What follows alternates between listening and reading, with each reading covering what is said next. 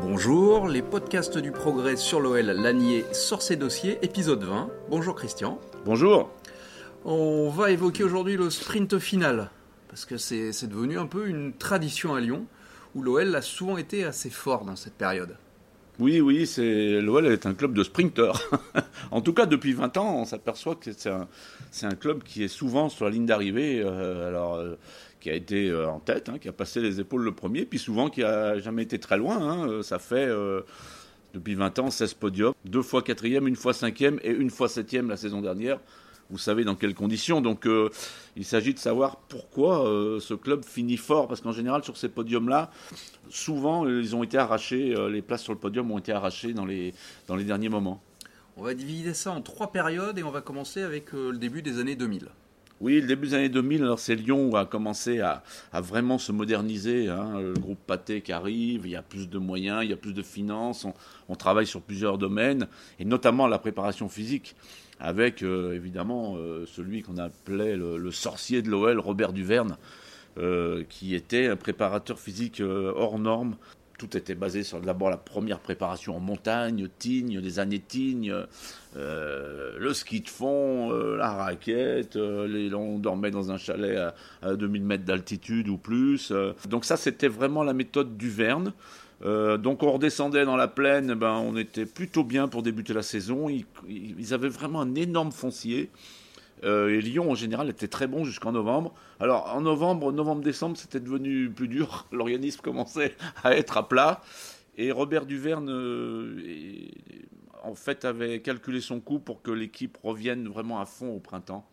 Euh, vraiment du, jus en printemps. Donc c'est vrai qu'en novembre-décembre, c'était assez difficile, la fin d'année, et après, ça repartait très fort. Et puis après, il y avait cette faculté de, de l'OL, du président, des dirigeants, de, fixer des, des, échéances. Après 2005-2010, grosse période de l'OL. Oui, alors la grosse période, c'est ça. Alors là, la grosse période s'explique par le fait que les, les effectifs étaient conséquents. Hein, euh, on rappellera que Gérard Rouillet, à un moment donné, euh, a quand même quatre avant-centres. Benzema, Fred, Carou et Barros. Donc là, évidemment, quand il y en avait un qui était moins bien, il y avait des solutions. Donc taille de l'effectif très conséquente. Le discours en interne qui était quand même euh, très positif. Il y avait l'échec n'était pas envisagé et on se disait qu'on allait finir très fort.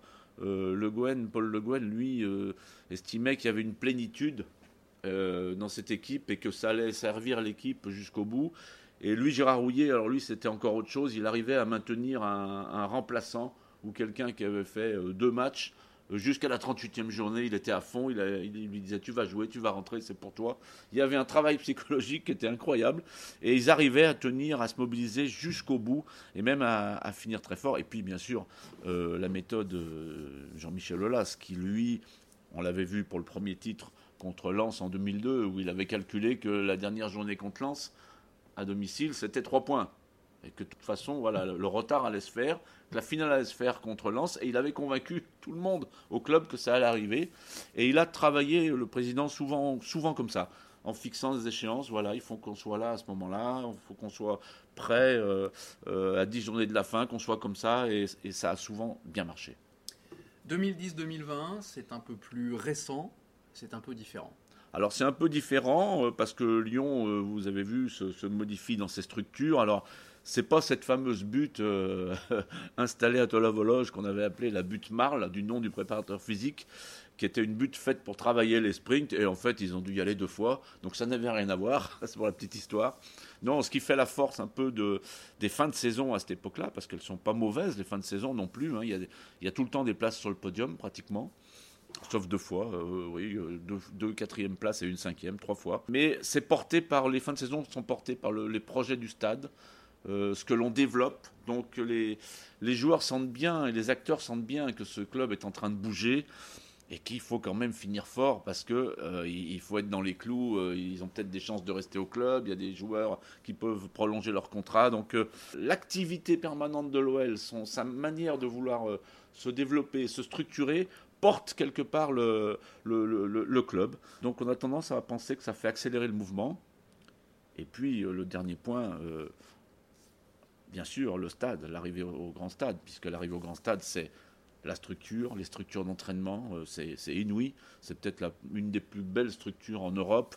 Euh, donc les bâtiments, le stade, et puis toute la, partie médicale. Euh, qui est très très développée, la partie préparation physique, voilà, et l'étendue du staff. Je vous donne un exemple, quand Grégory Coupet euh, a vu débarquer euh, le staff de, l'OL euh, qui est venu jouer à Dijon, là, il, les comptait, il, me dit ça, ça, sortait de partout, quoi. Il a même de son époque, c'était inimaginable. Il y avait 5, 6 personnes, mais là, c'est un degré incroyable. Mais quelque part, ça fait la force aussi de, ce club qui a tous les éléments et tous les hommes pour, pour finir fort et dont, les explications sont, sont là sur ces sprints gagnés. Merci Christian. Merci. À bientôt. À bientôt.